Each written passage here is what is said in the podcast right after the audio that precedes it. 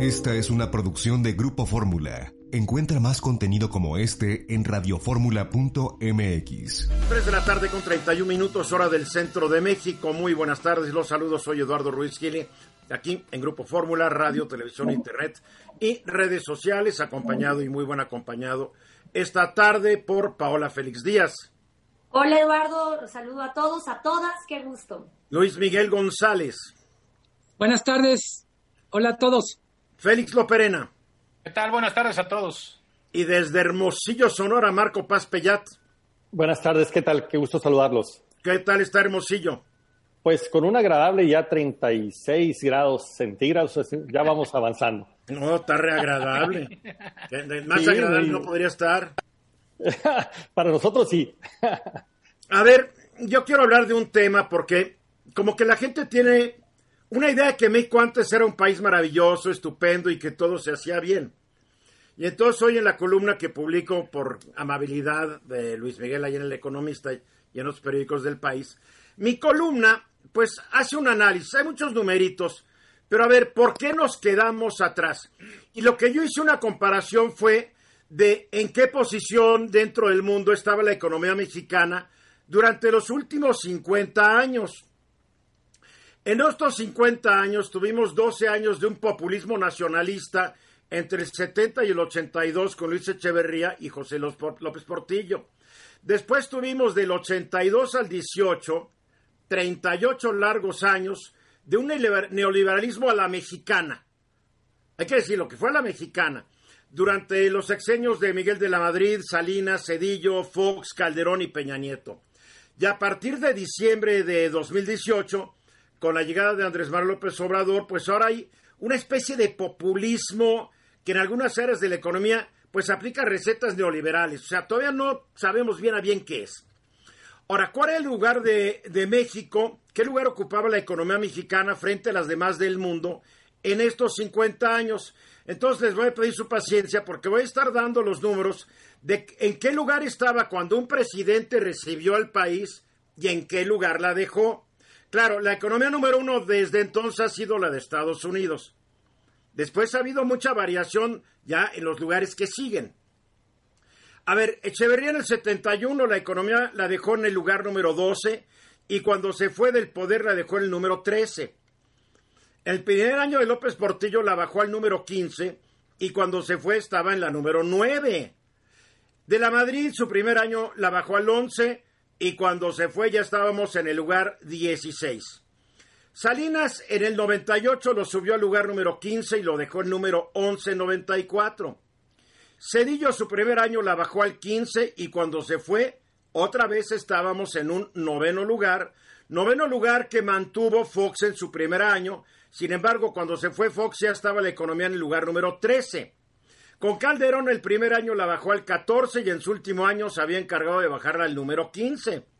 Peña Nieto, pues la mantuvo en número 15 durante sus 16 años. López Obrador la recibió el número 15 y en su primer año la bajó al número 16. Durante estos 50 largos años, la economía de México llegó a estar dos veces entre las 10 más grandes del mundo. Pero algo ocurrió porque ni los gobernantes, ni los empresarios, ni los sindicatos, ni los demás actores económicos que de alguna manera influyeron sobre el diseño y aplicación de las políticas económicas, supieron darles continuidad para que, para que el país se mantuviera en altos lugares. Tal vez no quisieron o pudieron anular lo que de alguna manera entorpecía el desarrollo nacional. En 1970, la economía mexicana era, menor a las de Estados Unidos, la extinta Unión Soviética, Japón, Alemania, Francia, Reino Unido, Italia, China, Canadá, India y Australia. Hoy hay 11 economías más grandes que la nuestra. Además de 10 de las que mencioné anteriormente, pues ya nos pasaron Corea del Sur, Rusia, Brasil, España e Indonesia. Ahora, si analizamos el Producto Interno Bruto per cápita, para ya no perder más tiempo, con De la Madrid, cuando él llega al poder en el 83, estaba en el lugar número 44 de todas las 190 y tantas economías del mundo. Cuando Salinas se fue, ya estaba en el 47. Cuando se fue Fox, ya estábamos en el 61. con Calderón en el 69, Peña la bajó el 70 y ahora estamos en el lugar número 71 en ingreso per cápita. O sea, la pregunta es, ¿qué diablos pasó? ¿Por qué la gente extraña el pasado? Si en el pasado las cosas se hicieron tan mal, no entiendo. Sí, Félix.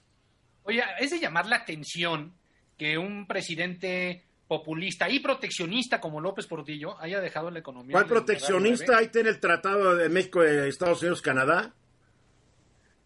¿López Portillo? Ah, López Portillo, bueno, López Portillo y, no, Echeverría y López Portillo fueron proteccionistas y antes que ellos también fueron proteccionistas. Los presidentes del famoso desarrollo estabilizador también fueron proteccionistas, mi querido Félix. Por eso, es de llamar la atención que cuando termina López Portillo, que fue un presidente proteccionista, estuviéramos en el lugar nueve, fuéramos la economía nueve. Eso, es algo que, digo, yo era un niño, ¿no? Este, sí, era muy chico, sí, porque el señor endeudó al país de una manera extraordinaria, apostando a lo que iba a entrar de petróleo en los siguientes años, y nos dejó con una deuda extraordinaria que cuando se fue quebró el país. O sea, también, o sea, tiene una explicación todo, pero yo nomás me, me, me, me limité a qué, qué lugar estaba México dentro de las economías del mundo. Hasta ahí. Luis Miguel. Eh, dos cosas. Lo, la gran cosa que pasó en el mundo en todos estos años que hace reseña es el ascenso de Asia. Y la gran lección que nos da Asia tiene que ver con apuestas sostenidas en el largo plazo por investigación y desarrollo, ciencia, ciencia aplicada. Y otra cosa que no es muy popular, pero que es necesario, un pacto social muy fuerte. En el modelo asiático el pacto social es autoritario. Claro. Pero para, para no pensar que un pacto social tiene que ser autoritario, ponemos el ejemplo de un país de América Latina que hizo las cosas muy bien, que es Chile. Chile arranca con una dictadura, pero el gran boom de Chile viene con la democracia. ¿Y cuál es la receta? la derecha y la izquierda estaban de acuerdo, no discutían las cosas centrales, no querían inventar el hilo negro cada que cambiaba de presidente. Entonces, yo diría muy relevante, ¿qué es lo que hemos hecho mal? Que cada presidente quiere reinventar el país, quiere empezar de cero cosas que ya traían inercia. Y lo otro es, en un momento, me refiero por momento, los últimos 40, 50 años, en donde está claro que la principal fuente de producción de riqueza es el conocimiento, país que no apuesta en serio por ciencia y tecnología es país que está fregado. definitivamente, a ver, tú mencionaste Asia, no más quiero recordar que en 1970 el Producto Interno Bruto de China fue de poco más de 91 mil millones de dólares y el de México fue de 43 mil 400 millones. Es decir, que México era como el 40% de la economía china. En 2019, el Producto Interno Bruto de China fue de 14 billones de dólares y el de México de apenas un billón doscientos mil, la décima parte. O sea, nos dejó pero bien atrás, ¿eh? Por lo que tú dices, Luis Miguel. Eh, Paula. A ver, yo complementaría lo que dice Luis Miguel con la visión de que en el contexto y lo que nos platicaba el miércoles pasado sobre el crecimiento de China y cómo se posiciona ya como potencia mundial y deja a Estados Unidos en segundo nivel y el crecimiento. Estados Unidos sigue en primer lugar, eh, cuidado. Bueno, ahí Luis Miguel nos había explicado que el crecimiento para el 21 iba a ser del 7%. Sí, sí, pero, pero Estados Unidos sigue la primera, sigue siendo la primera economía del mundo, para que quede claro bueno, pues se va a quedar atrás y esto justamente yo también creo que tiene que ver con toda la parte tecnológica y tiene que ver también lo que pasa en México con lo que vaya pasando en Estados Unidos con el tema económico. Bueno, mira, la verdad es que México hizo todo con las patitas. El sistema educativo fallido, eh, la investigación y desarrollo fallido. Digo, lo siento, PRI, PAN, PRD, Morena, todos entran a esta caja de ineptitud.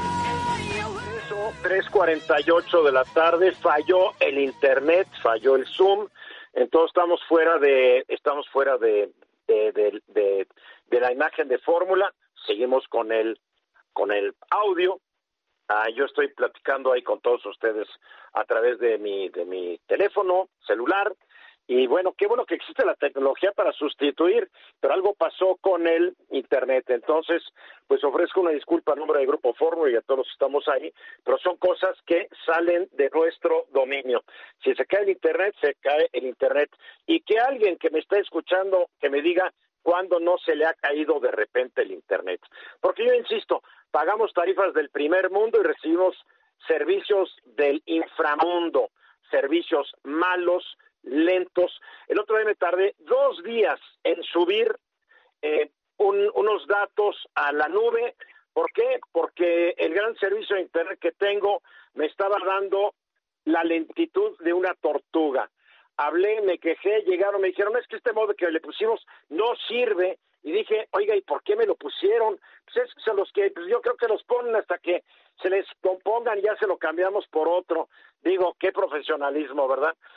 Pero, en fin, así estamos. Y estamos esperando que me comuniquen con Luis Miguel González para que hablemos sobre esta pretensión que tienen algunos morenistas de que nos tomen fotos en nuestros domicilios fiscales. No sé si ya estás conmigo, Luis Miguel. Ya estoy, Eduardo, con mucho gusto. A ver, ¿qué, qué, qué es esta, perdóname, qué es esta barrabasada o esta tontería que traen?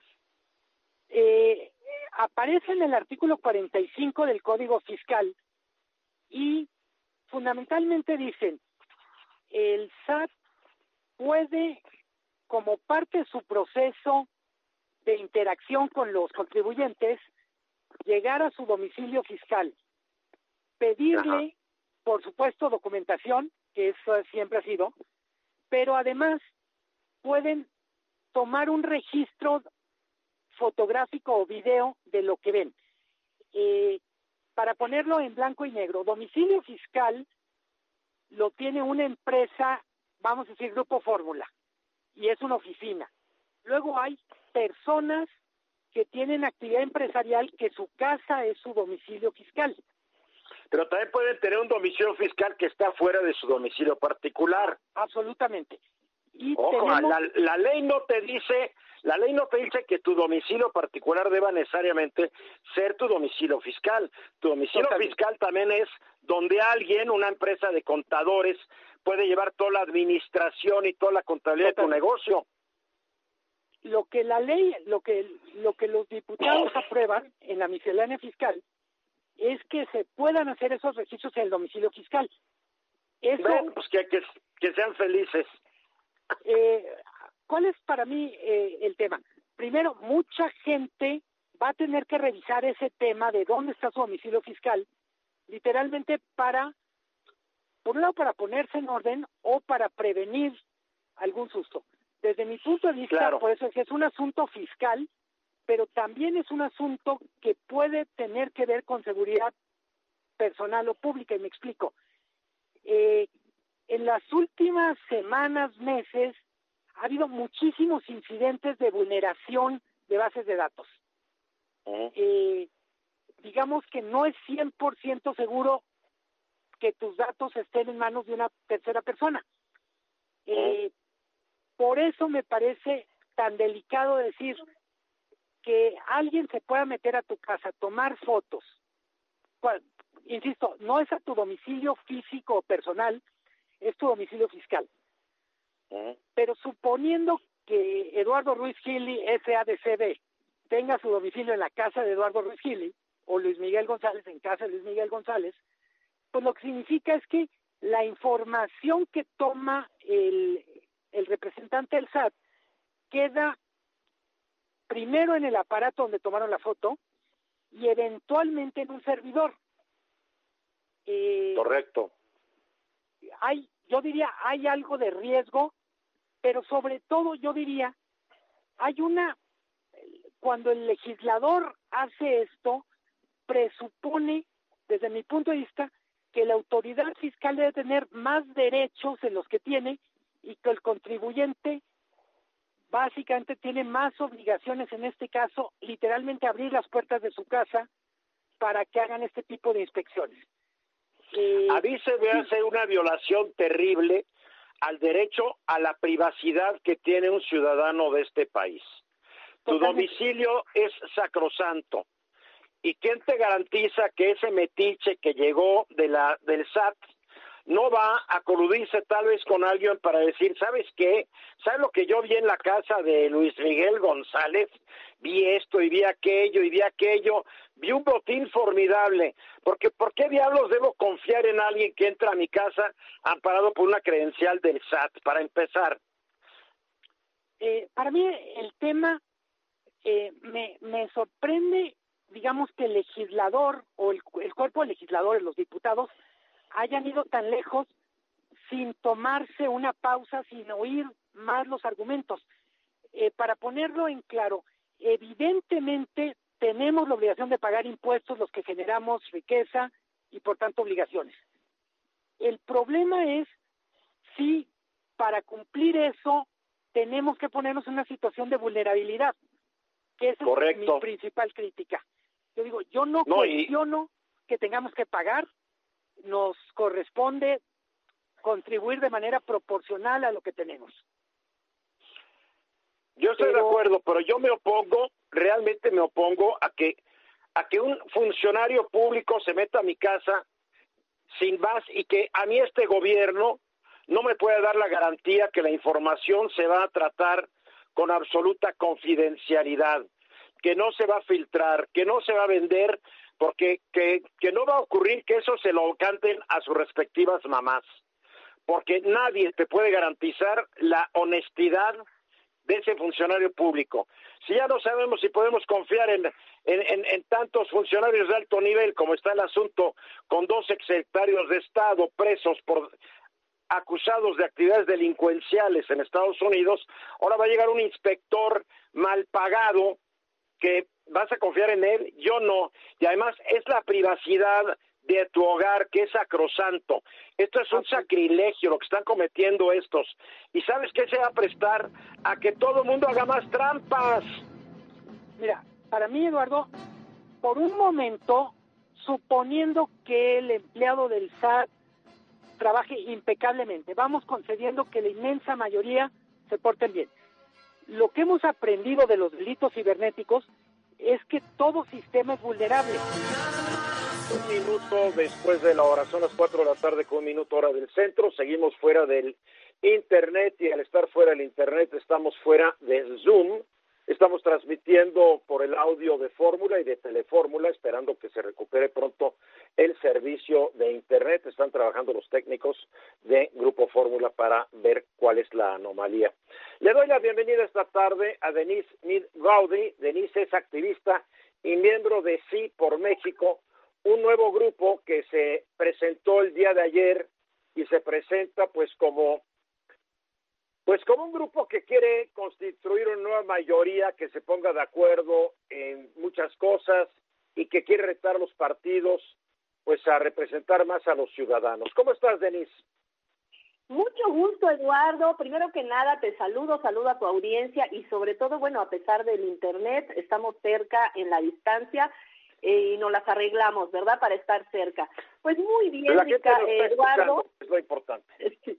Exactamente, sabemos, ahora sí que es resiliencia, ¿no? Claro. A ver, la primera pregunta que yo quiero hacerte es, ¿qué es Sí por México? No es un partido político. Definitivamente no, y qué bueno que haces esa pregunta, Eduardo, para aclarar. Fíjate que la, esto es histórico, ¿por qué? Porque generalmente se considera que participar en la vida pública del país es solamente a través de la, de la vía política. De alguna manera, la hacer política no solamente es a través de un partido político, también se puede hacer desde la ciudadanía. Y esto nunca se ha dado, Ricardo, eh, Eduardo. Generalmente la gente busca participar a través de la institución política. Nosotros somos una comunidad de personas y de organizaciones, no somos un grupo nada más, somos una gran comunidad de ciudadanos que creemos que otro México sí es posible. Y estamos convencidos de que la participación ciudadana es la mejor vía, el mejor camino para lograrlo. Todos esos no que hoy encontramos en el gobierno, en donde no a los medicamentos, no no a la, bueno, no es un no a la seguridad, pero eh, simplemente la seguridad no se da, se da nada más en las cifras, pero nosotros no la vivimos de forma real en las calles, en, con nuestras familias una economía que realmente, una economía que vaya creciendo, una economía que incluya a todos, una educación de calidad, todos estos temas que hoy nos duelen, incluyendo la agenda de género, pues hemos decidido los ciudadanos, no es nuevo, Ricardo. Perdón, Ricardo, yo decirte, Ricardo, es que perdón, estuve en la mañana con Ricardo Rocha. Eduardo, perdóname. Este... Sí, ya, ya, ya estás ganando boleto, ¿eh? Yo quiero mucho a Ricardo, pero cuidadito con eso. Ay, con todo el cariño del mundo, Eduardo. Eh, vieras, vieras, todos los errores que yo hago al aire y digo, no te preocupes. con que la, ratito vas a decir Claudia, pero no importa, yo te entiendo. Eh, y con tantos nombres que manejas. Pero te decía, la, eh, nosotros venimos conformándonos desde hace mucho tiempo como organizaciones eh, ciudadanas y, y, simplemente cuando eh, entra, este, antes de que entrara este gobierno, pues ya había una gran efervescencia social. Nos costó muchísimo trabajo, para qué te digo que no. Primero que nada, conocernos, reconocernos y empezar a confiar en nosotros para empezar a articularnos y lograr ahora sí esta gran fuerza ciudadana. Eh, mucha gente como que tiene cierta perspicacia de son un partido político, quién los mueve, por qué de repente salieron. No, no, no, no, no. Atrás de esto hay un trabajo, hay una historia de muchísimo tiempo en donde no fue fácil ponernos de acuerdo porque tú sabes que en estos movimientos hay protagonismos, hay personas que quieren hacerle de líder de todos y pues la, la, la participación ciudadana tiene que ser que cada uno de nosotros ejerza su derecho de libre participación legítimo en la vida pública del país. Eh, pues, esto es sí por México. Ahora una pregunta, como que todos estos grupos están surgiendo casualmente en este sexenio. Tú sabes cómo yo cuestiono todo y me pregunto, ¿por qué si los demás sexenios también fueron un desastre y no nos engañemos porque lo fueron? ¿Por qué ahorita? ¿Por qué no antes? Como tú ya explicaste que es muy difícil, etcétera. Pero veo que ahora, como que tomo, de repente ahora sí a todo el mundo le dio por ser un buen ciudadano, cuando el, el, desgarriate de este país viene por lo menos desde hace medio siglo. ¿Por qué ahorita? ¿Por qué no antes? y totalmente de acuerdo que el desgarriate viene hace medio siglo. Sin embargo, es como Hoy en la mañana escuchaba a Ángel Verdugo, me encantó una analogía que hizo, diciendo que eh, los gobernantes cuando llegan, no, ellos no son los que originaron el problema. Como puede ser, tú llegas a un médico, llegas con una enfermedad y evidentemente el médico no es el causante de tu enfermedad, pero tú esperas que ese médico sea un médico que pueda dar solución al problema que tienes. Llega López Obrador y nosotros esperamos que López Obrador haga un buen papel como gobernante y lejos de gobernar... Pero también esperábamos que lo hiciera Peña Nieto y esperamos que lo hiciera el señor Calderón y Fox, claro, que lo hiciera Cedillo y Salinas y Miguel de la Madrid y todos los que estuvieron antes. Y ninguno, y, ninguno, y ninguno está para presumirse, ¿eh? No, yo sé, pero muchos de nosotros ya veníamos participando, ¿eh? Muchísimos de nosotros, yo te digo, yo participo desde hace muchísimos años este, en la vida pública y este, en muchos ámbitos y no soy nueva en esto. Y muchas otras personas sí. Lo que hemos estado observando y es el miedo de Es que yo lo siento muy anti López Obrador y en vez de que ustedes pongan en tela de juicio los gobiernos anteriores, que también dejaron un desastre, un desastre. A ver, nosotros no estamos validando ningún gobierno que los otros eran buenos y este es malo, definitivamente no. Lo que hoy estamos preocupados es por la defensa de la democracia, que vemos en muchos de los ámbitos que la democracia está haciendo, está, ahora ve lo que pasó en la, en la Suprema Corte, la defensa de la legalidad y la defensa de la libertad. Nosotros también bueno, mira, para mí lo de la Suprema Corte, los, a los que les gustó la decisión es la Gran Suprema Corte. A los que no les gustó la decisión, pues no es la Gran Suprema Corte. Esto es como cualquier juicio. Cuando uno se divorcia, el juez es bueno cuando le da la razón. El juez es malo y está vendido cuando no le da la razón. Yo por ahí no me quiero ir. yo tampoco me quiero ir. Sin embargo, yo no quiero meterme en esos temas en donde hay una dicotomía, en unos sí y otros piensan que no. Vámonos en un común denominador que nos suma a todos. México, eh, sí por México, busca ese común denominador donde sumamos absolutamente a todos. Se, nos interesa sumar a toda, todas las voces en una gran pluralidad. Ni somos de derecha, ni somos de izquierda, ni nos interesa ningún tipo de ideología. Nosotros vamos por seis, seis temas que son, digamos que, los temas que realmente convocan a todos los ciudadanos seas López Obradorista, seas de donde seas, todos estamos de acuerdo con una democracia plena, con la seguridad. No necesariamente, ¿eh? porque el último latinobarómetro, de, de, de, el último latinobarómetro, Denise, dijo que solamente el 38% de los mexicanos creen en la democracia. Entonces, a ver, una cosa que crea a, a, los 38 que creemos. A ver, ojo, una cosa es que creas en la que creas que en tu país hay o no democracia y otra cosa es que no te guste participar en un ambiente democrático. No, el, el latinobarómetro es muy fa, es muy claro, dice que la gente no cree en la democracia. Lo ah, es otra cosa. Es a mí, otra, en México, porque no tenemos una gran tradición democrática, que es muy triste. Es que eso es otra cosa. Eso es otra cosa, Eduardo, que no la vivamos es una cosa, y otra cosa es que queramos una democracia plena. Tal vez no la hemos conseguido plena totalmente en nuestra historia como país. Entonces, nosotros vamos por una democracia plena. Una cosa es no creer y otra cosa es sí quererlo. Por otro lado, también una seguridad, sí la seguridad y sí acceso a la justicia. Tú sabes, Eduardo, la semana pasada... Todos estamos de acuerdo en eso. Todos estamos de acuerdo en eso. sí a una economía incluyente que disminuya la pobreza y la desigualdad. ¿Estás de, acuerdo, en eso? Sí a la salud y a la educación universal con calidad. Sí a la igualdad sí a la igualdad sustantiva y al combate a la violencia contra las mujeres y sí a un ambiente sano y sustentable. Esos son nuestros seis puntos de sí por México, una ciudadanía que está buscando justamente estos temas que han estado abandonados por todos los gobiernos, no estamos defendiendo a nadie, por todos los gobiernos. Es el momento de la ciudadanía, Eduardo, porque si, si tú te vas a la historia de México, generalmente estos grupos sociales que salían, generalmente acababan vinculados a un partido político y se nos olvida que nosotros tenemos un gran poder como ciudadanos. Es por eso que hoy nos congregamos en esta gran comunidad, en esta gran comunidad ciudadana que pretende marcar la agenda del país en un fin, en temas que a todos nos convocan. A ver, a mí me gustan mucho los proyectos, los seis puntos, pero Vamos siendo realistas, cualquier, cualquier grupo me puede decir eso, queremos esto, queremos aquello, porque a fin de cuentas, si tú lo sabes muy bien, todo se reduce a viabilidades económicas. Claro. O sea, a ver, eh, ¿cuánto nos cuesta, cuánto nos cuesta tener un buen sistema de seguridad, acceso a la justicia, una economía inclusive, salud y educación universal con calidad? O sea, el chiste es que también tienen que dar ustedes propuestas del cómo. Por supuesto que sí. Eh, tenemos un, ah, mira, yo te voy a decir, afortunadamente en la ciudadanía podemos contar con un gran capital intelectual, personas muy experimentadas, personas que realmente saben los cómo, y estamos haciendo una gran agenda ciudadana que diga cómo.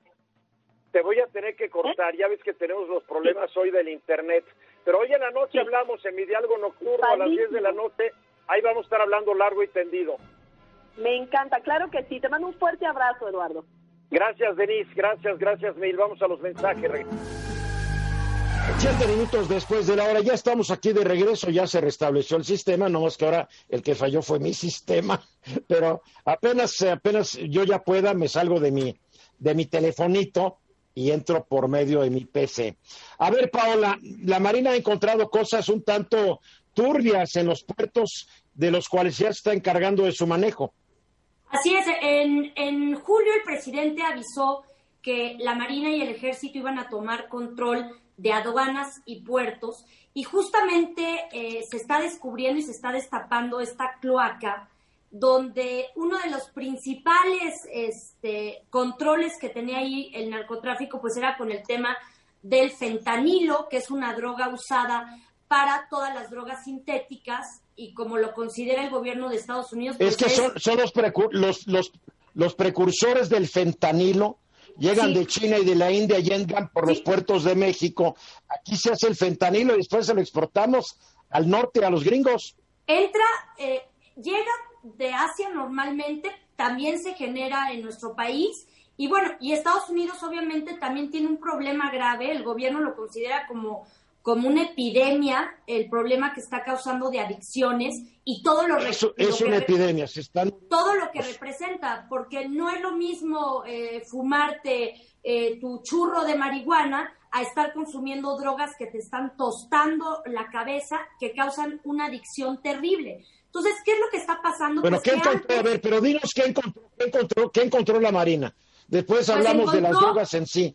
Encontró que en aduanas y en puertos había corrupción, estaba el crimen eh, organizado, estaba todo el tema de tráfico. Ya deja a un lado el tema de que se traficaba con mercancía, con este, las chácharas. No, estamos hablando de tráfico de personas, tráfico de armas y el tráfico de drogas, la llegada de drogas a los puertos y que en muchos de ellos, porque tampoco hay que generalizar y debe de haber eh, también puertos que se encuentran pues eh, limpios, pero sin duda alguna... No, no, no hay, no hay puerto limpio, Paula. No hay puerto ni aeropuerto limpio. Bueno, Eduardo, yo Entra por donde puedan dices, entrar.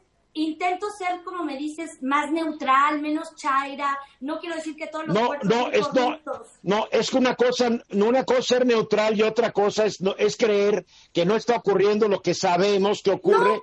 en todos los puertos. Pero no podemos decir Porque apenas que. Ahí te va, pero no podemos decir tampoco que todos los empresarios están coludidos y están eh, eh, trabajando con, Yo- con el crimen oye, organizado. Porque, ¿qué Yo, pasó? yo, yo no he dicho eso, Paula, Por yo no he dicho eso. Yo he eso dicho que, que llega mucho contrabando.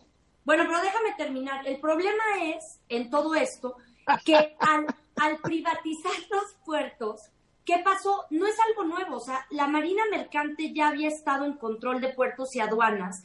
Y cuando llegó el gobierno, si no me equivoco, y ustedes saben más que yo porque yo era una niña, Carlos Salinas fue el que empezó a privatizar todo o algunos y fue cuando hicieron a un lado a, la Marina Mercante y ahí fue donde se empezaron a encargar los propios empresarios con seguridad privada. Y esto a lo largo de los años es lo que ha causado que dentro de estas, eh, eh, dentro de estos cruces fronterizos, que son más de 49 aduanas y, y fronteras eh, que tienen que ver con marítimas, terrestres, aéreas y las propias interiores, empezaron a generar un tráfico y un negocio y una corrupción que el crimen organizado se, se, se apropió, ya sea por amenazas, ya sea por, por, por acuerdos, por dar mordidas, pero al final la realidad es que ahí se estaba y se estaba prestando toda esta corrupción. Entonces, ahorita que regresa la Marina, que todavía no es por ley, porque eh, la, iniciativa la mandó el presidente y apenas eh, el 16 de octubre el Senado empezó a hacer estas mesas de parlamento abierto donde escuchan la opinión de los expertos en contra y a favor para saber si se va a aprobar. Ahorita lo que está haciendo la Marina y el Ejército está apoyando, porque todavía no es ley que ellos ya puedan tomar el control. Ahorita están como una función de apoyo, pero estando como una función de apoyo, ya empezaron a encontrar todo este desorden que viene desde el huachicol, pero lo más grave y lo que yo pude investigar de las notas, sobre todo de Estados Unidos, es la entrada del fentanilo, que es el precursor para todas las drogas sintéticas No, no, que no, están te, acabando. perdón, te, te tengo que corregir. El fentanilo es una droga, no es el precursor. Lo que entra por los puertos mexicanos son los precursores que permiten hacer el fentanilo y las metanfetaminas. Pero el fentanilo no es el precursor de las drogas sintéticas. No, el fentanilo no es precursor de ninguna droga sintética, créemelo. O sea, el fentanilo es una Es la droga. droga. Es la droga. ¿Cómo se ve que no le entras a las drogas, Paola? No, pues claro que no, pero sí dice, es un agonista narcótico sintético no, utilizado. Paola, Paola, Paola, Paola, Paola, créeme que te estoy diciendo la verdad. Está bien, está bien, mi Eduardo. Créemelo, pues esa es el la gravedad del el fentanilo de es la podredumbre. A ver, Felipe, eh, Felipe Félix, Fíjate que de repente hablamos como si que si el hecho de que el ejército tomara el control fuera a limpiar por automático las aduanas y los puertos. El ejército también es susceptible de corrupción, lo hemos visto ahora con la acusación que pesa ¿A sobre poco? el, ¿A el poco? general Cienfuegos. Entonces, es que el tema es que dicen, ya lo va a tomar el ejército, asunto arreglado. No, está muy lejos de ser arreglado. ¿Por qué? Pues porque el ejército también es susceptible de corrupción. Y entonces, el tema es eh, que de verdad, número uno, haya quien no se doblegue, que es un problema, porque entra la ley de, de plata o plomo. Y segundo, la, de la, transpa- la, la transparencia, que sepamos cómo se, cómo se están llevando a cabo los manejos en aduanas y puertos. Bueno, ahí yo sí quisiera agregar que estoy de acuerdo con algo de lo que dices, Félix, pero también creo que el ejército es, a mi punto de vista, el pilar de este país y una de las instituciones más respetadas y más avaladas por la propia ciudadanía.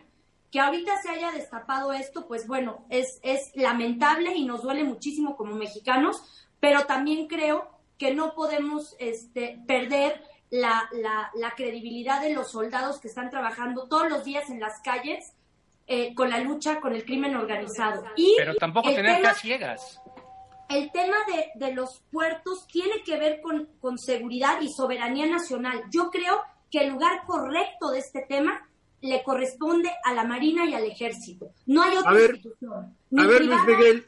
Luis, Luis Miguel, Luis Miguel González. De manera muy breve, parte de la corrupción tiene que ver con la cantidad de dinero que hay en juego.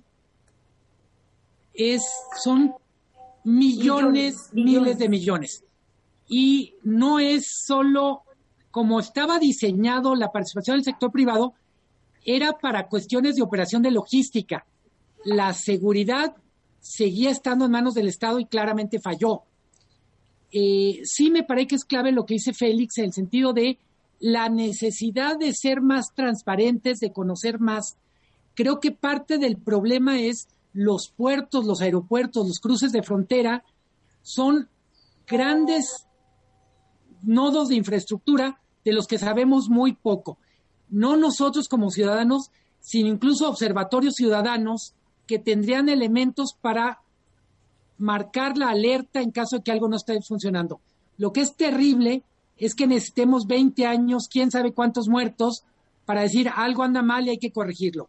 Tiene muchos años el problema y para no ir más lejos. Desde la fundación de, la República, para no irnos más lejos, porque cuando un presidente en turno, el que fueran, estaba lana, las aduanas y el puerto de Veracruz era la principal fuente de ingresos para hacer una guerra civil. Quien controlara Veracruz controlaba el Tesoro Nacional. A ver, Marco. Me parece que no podemos caer en generalidades y simplezas de decir que el modelo estaba mal porque los empresarios fomentaron la corrupción. No hay ningún elemento que pueda avalar ese diagnóstico. Y en todo caso, si lo hubiera, que se presenten las denuncias correspondientes. Segundo, está claro que el sistema no está funcionando. Así que un cambio de actor no necesariamente nos va a dar un mejor resultado me parece que hay que rediseñar el sistema de cuidado de nuestros puertos y aduanas. Bien, sistemas de control y muchas cosas que se necesitan. Para concluir, Paula, tienes 20 segundotes. A ver, la efedrina es el otro, químico, el otro químico que también es eh, precursor de drogas. Necesitamos hacer conciencia y debemos de impulsar todas estas campañas, porque al final, si hablamos de la clientela, hay demanda porque hay clientela. A dos minutos después de la hora mañana es el debate, el, el, segundo y último debate entre los candidatos a la presidencia de Estados Unidos, el señor Donald Trump, actual presidente, y Joe Biden, el contendiente por el Partido Democrático. Está como loco estos días el señor Trump.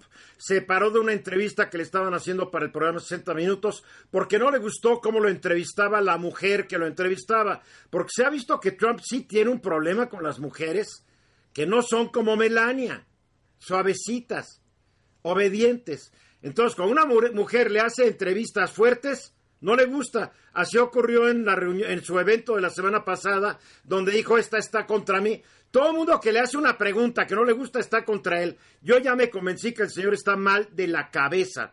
A ver, Félix. Además, uno de los mejores ejemplos es como no le estaba gustando cómo lo entrevistaba Leslie Stoll de 60 minutos. Entonces argumentó que no podía seguir con la entrevista porque ella no traía cubrebocas. Cuando él ha sido el principal promotor de no usar cubrebocas y se los quita de manera teatral. Además de loco imbécil. Además es imbécil, en serio. Ay. De verdad es que sus pretextos son hasta, hasta de dar risa. Pero lo que no le ha de dar risa es que según Real Clear Politics y este promedio de encuestas, va perdiendo por 8.6 puntos a nivel nacional. Hay encuestas que le dan 5%, hay encuestas que le dan hasta el 15% de ventaja a Joe Biden. Y quedan 13 días y por, por, eso es tan importante el debate de mañana. Y el debate de mañana lo va a dirigir una mujer periodista de NBC, que ahí vamos a empezar con otro problema. Como tú dices, él tiene problemas con las mujeres que lo, que lo cuestionan y les preguntan. Pero además, hay, hay otro ingrediente que va a estar muy bueno porque yo sí lo quiero ver. Le van a cerrar el micrófono cuando Joe Biden tenga que hablar porque ya se vio que el señor no sabe respetar. Ojo, pero no más en los primeros dos minutos, que tiene que quedar claro. Cuando se le hace una pregunta a un candidato, tiene, cuando se le hace el moderador, tiene dos minutos para contestar. Entonces, cuando le toque a Trump, le van a pagar el micrófono a Biden y cuando se le hagan a Biden, se le van a pagar a Trump. Después de eso, pues ya nadie va a poder callar a Trump. También lo sabemos, ¿no?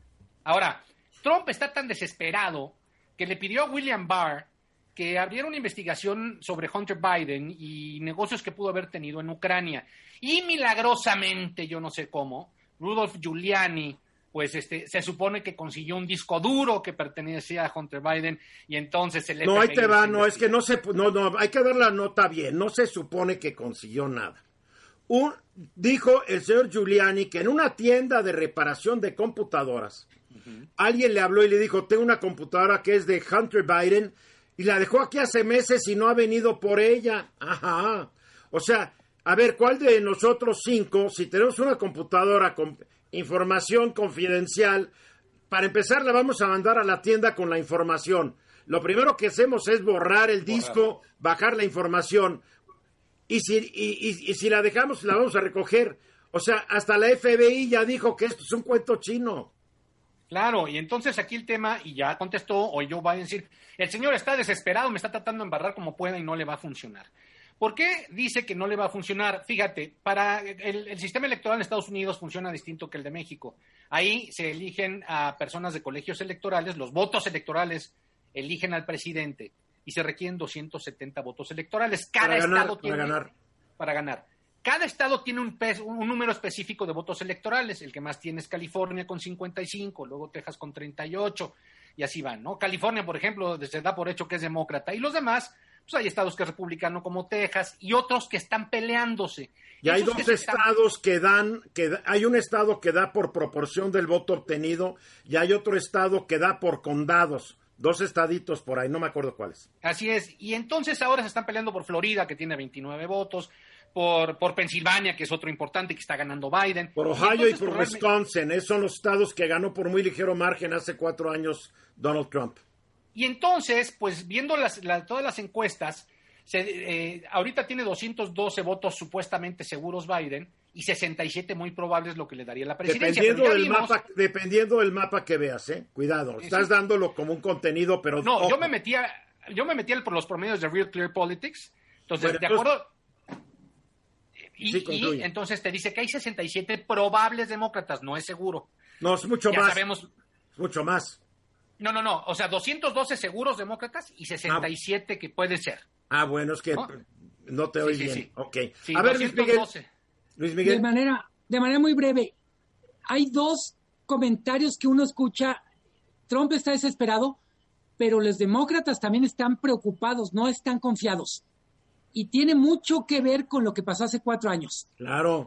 Hay una, el mensaje de los demócratas es, todavía no ganamos, por favor salgan a votar, no hay que bajar la guardia. Es bien interesante en ese sentido la dinámica. Eh, uno pensaría con lo que dicen las encuestas que los demócratas ya están como casi diciendo, viene la vuelta triunfal, y la verdad es que están en activismo que no corresponde necesariamente a lo que las encuestas dicen. Todavía la moneda está en el aire a pesar de que todo indica que Biden va a ganar. Hasta el momento han votado poco más de 30 millones de estadounidenses, tanto presencialmente como enviando por correo sus votos. Son muchos, pero no es, no es lo que debería estar. Pero aquí más que nada la bronca va a ser que ya se está sabiendo y se está diciendo que en la noche de la elección no se va a poder decir quién ganó, a menos de que sea tan contundente una victoria de Biden, que puedan decir que ganó Biden, o tan contundente una de Trump. Pero va a haber tantos votos que no se han contado, que van a pasar varios días que dicen que Trump va a aprovechar para decir yo gané, yo gané, yo gané, esperar a que le confirmen a la nueva ministra de la Suprema Corte de Estados Unidos, a, a Amy, para que Amy llegue y le dé el, voto a favor si es que tiene que llegar a dirimir esto en los tribunales. Viene un lío, ¿eh? Y lo que tú dices, Luis Miguel, es cierto, pero a diferencia de hace cuatro años, todos estamos observando las encuestas por estado. Hace cuatro años, da la general y se nos salió del colegio electoral. Sí, Marco. Yo creo que estamos viendo un espectáculo muy triste del nivel del debate democrático que tenemos en el mundo. Y lo que se está aproximando es un evento que no va a terminar el día de la elección. Va a continuar un debate y que podría, digamos, cercenar todavía más la credibilidad de la democracia norteamericana. Vienen tiempos difíciles para Estados Unidos, sin lugar a dudas. Félix. Y otro de los temas es, hay que vigilar la Cámara de Senadores porque hay mucho en juego y los republicanos, que tienen la mayoría, pueden perder esa mayoría y pueden perder con estados, por ejemplo, donde ganen este, candidatos al Senado por parte de los demócratas, como Arizona, que es republicano, y, donde Trump hace unos días tuvo un evento, este, y tú ves las fotos del evento y dices, bueno, sí, me queda claro que no les preocupan los contagios de COVID, porque sí estaba a reventar, nadie se estaba cuidando. Y entonces, ahora va a venir lo que tú dices, el, el, el tema postelectoral. Ya sucedió una vez que llegó hasta la Suprema Corte de Justicia de Estados Unidos, que es cuando George Bush derrotó a Al Gore y se fueron hasta la Suprema Corte de Estados Unidos por el tema de Florida. Va a estar interesante, va a estar divertido. Ahora, yo no tengo muchas expectativas sobre este debate mañana. Vas, a ver a un, vas a ver un Trump vuelto loco, acusando a todo mundo que lo quieren, ah, con sus teorías de conspiraciones y esto, y que hay un Estado profundo dentro del mismo gobierno de Estados Unidos. Ahí lo vas a ver. La mejor actitud que yo le diría a Joe Biden es, no es voltearlo a ver como diciendo, pobre estúpido. La verdad. Digo, ¿Qué otra? Ahora, ¿te vas a poner a pelear con un demente? No tiene caso. Joe Biden tiene, el, tiene que concentrarse para no engancharse. A ver, Paula. No, lo que decían de Joe Biden, que tiene problemas graves eh, de retención de memoria. Eso lo dice, eso lo dice el señor Trump, por favor. No, pero sí se le va la onda de repente. El señor es tartamudo, no es que se le vaya la onda, es tartamudo y tiene que concentrarse para poder hablar. Bueno. Hijo, no, no, ya otra conspiracionista en este programa. No, no, no. Vamos a los mensajes. Y de regreso, exactamente faltan 15 minutos para la hora. Le doy la bienvenida a Alejandra Ruiz. ¿Cómo estás, Alejandra? Hola, ¿qué tal? Buenas tardes. Muy bien, gracias. ¿Tú qué tal? Hace unos años tuve la oportunidad de ir a este, a este show internacional que se organiza en Las Vegas de toda la industria de la tecnología. Me invitaron mis cuates de Samsung y dije, ¿por qué no voy a ir? Y la pasé muy bien, la verdad. Y ahí me tocó ver a, uno de los eh, principales funcionarios de esta empresa sudcoreana hablando del Internet de las cosas. Y se veía como algo que ya venía, pero como que está llegando más rápido, mi querido Marco. Así es, Eduardo. Fíjate que el Internet de las Cosas es un concepto relativamente reciente, apenas se creó en el 99 y tiene que ver con conectar todos los dispositivos a través de la nube, a través de Internet, para que puedan eh, sincronizarse entre ellos, compartir información y automatizar operaciones. Esto por sí mismo es una gran revolución, pero lo que está ahorita llegando en el marco de lo que le llaman Industria 4.0 es el Internet industrial de las cosas. Esta necesidad que se tiene de mejorar la competitividad y ahora impulsada por la necesidad de mantener la operación de la producción frente a fenómenos como la pandemia. Esto es, no puede volverle a pasar al mundo que tenga que cerrarse la economía y pararse la producción de bienes y servicios porque el costo es increíblemente importante y estratégico. Entonces, lo que viene es este famoso Internet industrial de las cosas que busca a través de sensores poder conectar toda la maquinaria de una fábrica. Ahorita tú moviste tu cámara con unos sensores, ¿no? Exacto. Porque fallaron tus sensores. Exactamente. Y por otro lado, eh, están procesando toda esta información en la nube para poder hacer compatible el poder comunicar estos datos. Y a eso se suma la nueva tecnología 5G y 6G que está por liberarse, que va a permitir unas velocidades increíbles de procesamiento. Imagínate los datos que puede tener este impacto eh, del Internet industrial de las cosas según Accenture. Primero, dicen que puede haber un aumento en la productividad del 30%, un ahorro del 12% en las programaciones de los diferentes artefactos, una reducción del costo de mantenimiento de otro 30% y una reducción en las averías del 70%. En la Oye, pa- pero todo eso tiene una mala noticia. Va a generar mucho, va a generar más desempleo. Desafortunadamente, Eduardo, sí. El costo es garantizar la operación de bienes y servicios a costo de empleos humanos. ¿Y dónde van a quedar los consumidores de esos bienes y servicios? Ahí está el problema. Totalmente. Tendrá que haber una especie de reconfiguración. Sin embargo, esta propuesta no está libre de desafíos. Uno es el tema de la integración de una gran cantidad de datos que tienen que manejarse. Segundo, el costo de implementación. No está siendo barata la tecnología hasta ahorita. Y tercero, que caemos en manos de la seguridad cibernética. Imagínate, Eduardo, un bloqueo, un hackeo a los sistemas internacionales de producción podría ser desastroso. Pero Pues es lo es- que- perdóname, el, el, el COVID es como un hackeo a los humanos. Así es, fue un hackeo biológico al sistema biológico humano. Eso es lo que viene, no queda otra, o mejoramos. El problema es que países como México están fuera de este tema y por lo tanto podríamos estar fuera del siguiente nivel de desarrollo del mundo. Vamos a estar fuera, desde ahorita te lo digo. Ahorita la gente llora por los fideicomisos que había entre el CONACIT y los gobiernos de los estados. Y yo cada vez que digo, ¿qué lograron estos fideicomisos?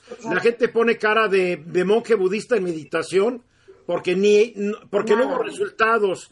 Hubo desviaciones de dinero, hubo experimentos para comprobar los experimentos que ya habían hecho en otros países. O sea, un despilfarro terrible. México no ha hecho nada para desarrollar su ciencia y tecnología propias. Así es, no hemos hecho nada en el pasado, pero tampoco estamos planteando nada hacia el futuro. Y eso Peor. tiene un alto costo para este país. Peor. Sí, Paula. Oye, yo le quería preguntar a Marco, porque ahorita se está viviendo algo en Estados Unidos por primera vez y que va a dejar un precedente, que es la demanda que hizo Estados Unidos a Google por ser este gigante de Internet, por eh, causar un monopolio de, pues ya de décadas donde se está concentrando. Y yo ahí te quería preguntar, te- están las opciones, por ejemplo, de Google, no, de Chrome, de Fox, otros buscadores, pero el, el buscador más usado a nivel mundial es, es Google. ¿Qué va a pasar con eso, Marco? Porque al final, ¿qué? O sea, ¿se lo van a arrancar? Mira, es un tema totalmente propagandístico del gobierno de Estados Unidos. No les ha interesado, no han hecho nada, lo han permitido, lo han fomentado y hoy nos sacan una demanda que no tiene ninguna base jurídica ni posibilidad de salir adelante. Muchas cosas se podrían hacer para evitar ese monopolio, pero no lo están haciendo ni lo quieren hacer. ¿Y va a tener alguna consecuencia? Y, y les voy a decir por qué la gente usa, el, usa Google Chrome más que ningún otro. Porque es el mejor, nos Claro. guste o no. Claro. Es Sí. el mejor. ¿Tienen monopolio de información? No, y también tienen los mejores algoritmos y es- digo, la verdad lo están actualizando a cada rato y mejorando. No que yo me, me guste el monopolio del sistema de búsquedas, pero es el mejor. Sí, exactamente. A ver, para concluir, Marco. Yo diría que eh, vamos a vivir un mundo muy acelerado en cambios tecnológicos que va a traer consigo la pandemia. El tema es que quienes no se suban y no entiendan, no tengan esta visión de hacia dónde va el mundo, vamos a sufrir las consecuencias de quedarnos rezagados. No, ya nos quedamos, ya estamos, ya estamos sufriendo. las Desafortunadamente, pero el peso va a ser durísimo para Pero la gente quiere que regresen los que dejaron el desastre. Ojo, no estoy avalando este gobierno, pero no puedo avalar los que se fueron tampoco. Tenemos que mejorar, no retrasar. Bien. Alejandra, tu tema, afectividad y educación sexual de los niños en la cuarentena. ¿Cómo Sí. le hacen? Que ese es el problema, que fíjate que es uno de los temas más importantes en la educación y, y, y por desgracia ahorita en la cuarentena, en, la, en esta pandemia, es uno de los temas que se ha dejado a un lado. Estamos preocupados, te conectas, no te conectas y, en fin, el, yo creo que ahorita lo primero que hay que entender es que en este sentido de, de esta educación, es que educarlos en la afectividad y educarlos, es educarlos para el amor, Eduardo. Es educarlos para que tengan una mejor vida. Es para el respeto, pero sobre todo para su protección. Porque entre más conozco de mí, de mi cuerpo, y de cómo lo debo de tratar y de cómo poner límites y cómo aprender a decir que no y por qué me están sucediendo ciertos cambios y entenderlos a nivel emocional es importantísimo. Y hoy yo les aviento esta pelota a los papás. Ellos tienen el privilegio, si no la obligación de tocar estos temas, pero tú sabes que venimos de educaciones con tabús, con miedos, temas que no se tocaban en casa, eh, no se abrían, etcétera, ¿no? Pero Sí. hoy tenemos que hacerlo. Antes el colegio, pues todos los colegios hemos tenido siempre talleres, conferencias para papás y algunos colegios los hacemos, otros no es posible tenerlos, ¿no? Por eso te, te digo que hoy hay webinars para esto, para papás, para que tengan más estrategias, más herramientas, para que puedan entrarle a este, a este tema con sus hijos. Imagínate estos siete meses más lo que falta, porque parece que ya vamos otra vez para atrás. Sí, vamos para atrás. Eh, imagínate todos los cambios fisiológicos que ya empiezan a tener y no tienen con quién compartirlo, eh, porque a veces entre, entre amigos pues te cuentas, ¿no? Sobre todo en la pubertad y en la adolescencia, me pasa esto, siento esto, hay maestros que contienen, hay talleres que los llevan y ahorita solitos tienen que hablarlo con su adulto en casa, que son sus papás, y sus papás permitir abrir estos temas. Sí, o los papás les da vergüencita o pena hablar de cómo hicieron a sus hijitos, ¿no? Digo, Y mira, a veces ese ya no es el tema, Eduardo. Una pregunta, siempre les digo a los papás, ahora sí que hazle al niño otra pregunta para ver por dónde va, ¿no? Los chiquitos a veces quieren saber de las abejas todavía, o quieren saber si el niño nace con pelo o sin pelo y tú te vas a la enciclopedia. Eh, y los adolescentes igual. Eh, hay temas en donde ya tiene que entrar o papá o mamá a explicarle los cambios que están teniendo, pero por dónde poderlos canalizar. Eso es lo más importante. Y, y aquí cuando hablamos de afectividad, cuando hablamos de autocuidado y autoestima y de prevención de abuso, los papás son los que tienen que dar esta información. Qué, importante, porque uno se le olvida todo, porque la escuela no solamente es 2 más 2 igual a 4, ¿verdad? No, no, no. Toda esta parte de afectividad, así le llamamos nosotros, eh, afectividad y educación sexual, es todo un taller que dura todo el año. O sea, en el primer semestre se hacen pláticas a papás, hacen talleres a los niños y los retoman las psicólogas. En el segundo semestre igual, los niños están teniendo cambios eh, al día. No, pues día. las hormonas van a 100 por hora. Van a ¿Al- mil. ¿Alguien le quiere hacer un comentario final, Alejandra? No veo manos. Yo habla- yo- Ya levantó la mano Marco. Yo, Marco. yo nada más diría muy brevemente que desafortunadamente, como bien dice Alejandra, es un tema olvidado por el sistema educativo y que va a tener un alto costo, en este caso, en esta generación que está sufriendo la pandemia. Félix, rápidamente. Rápido, hay papás que no prefieren no tocar estos temas, no tienen ni idea el daño que le hacen a sus hijos. Paola, ¿Hay alguna página, Ale, donde puedan los papás que también sufrieron, que nunca les explicaron, ver un, un manual? rápido, ya nos quedan 20 segundos.